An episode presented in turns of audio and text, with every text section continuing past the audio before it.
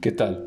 Mi nombre es Iván Sánchez López y soy estudiante de la licenciatura en Ingeniería en Gestión Industrial de la Universidad Abierta y a Distancia de México, y en esta ocasión les hablaré sobre la comunicación organizacional.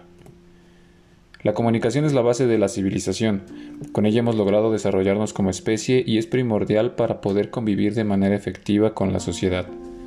Siempre estamos en constante comunicación y basta con mirar nuestro dispositivo inteligente para darnos cuenta de ello.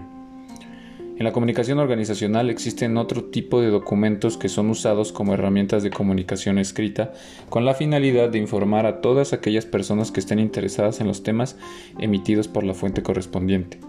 Por ejemplo, el boletín informativo, texto periodístico que se distribuye cada cierto tiempo, donde se tocan temas que van dirigidos a un público de diversos intereses y que tocan temas como el arte, historia, ciencia y tecnología, entre otros. Las características.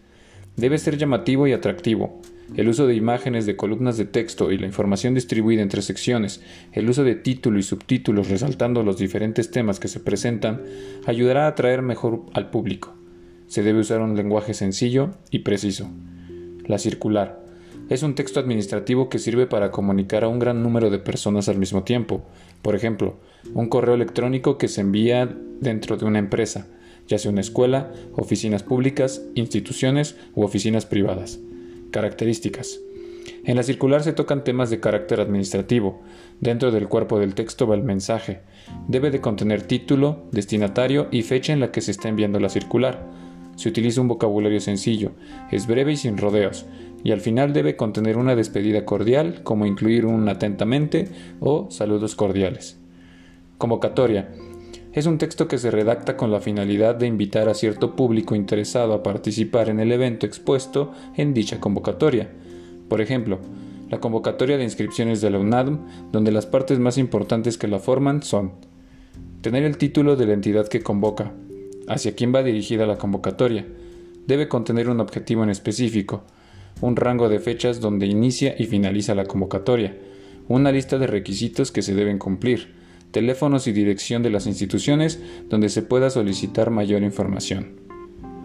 Encuesta a empleados. Uno de los principales objetivos de una encuesta es la de medir la satisfacción laboral que una persona desarrolla hacia el trabajo que realiza. Los elementos que se deben considerar son la implementación de preguntas específicas que permitan realizar un estudio estadístico en base a las respuestas. Las preguntas deben de estar bien redactadas, con buena estructura y que no sean confusas. Memorándum. Se trata de un informe donde se expone un asunto o una acción que debe de ser tomada en cuenta. Es un recordatorio de carácter administrativo. Debe ser breve y debe de tocar un tema en específico. Debe de contener los datos de la entidad quien emite el memorándum y hacia quién va dirigido.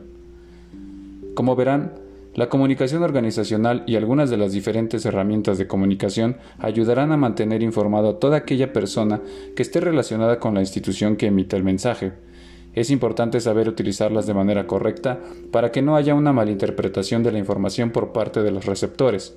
La comunicación es progreso y el progreso es el futuro del éxito empresarial.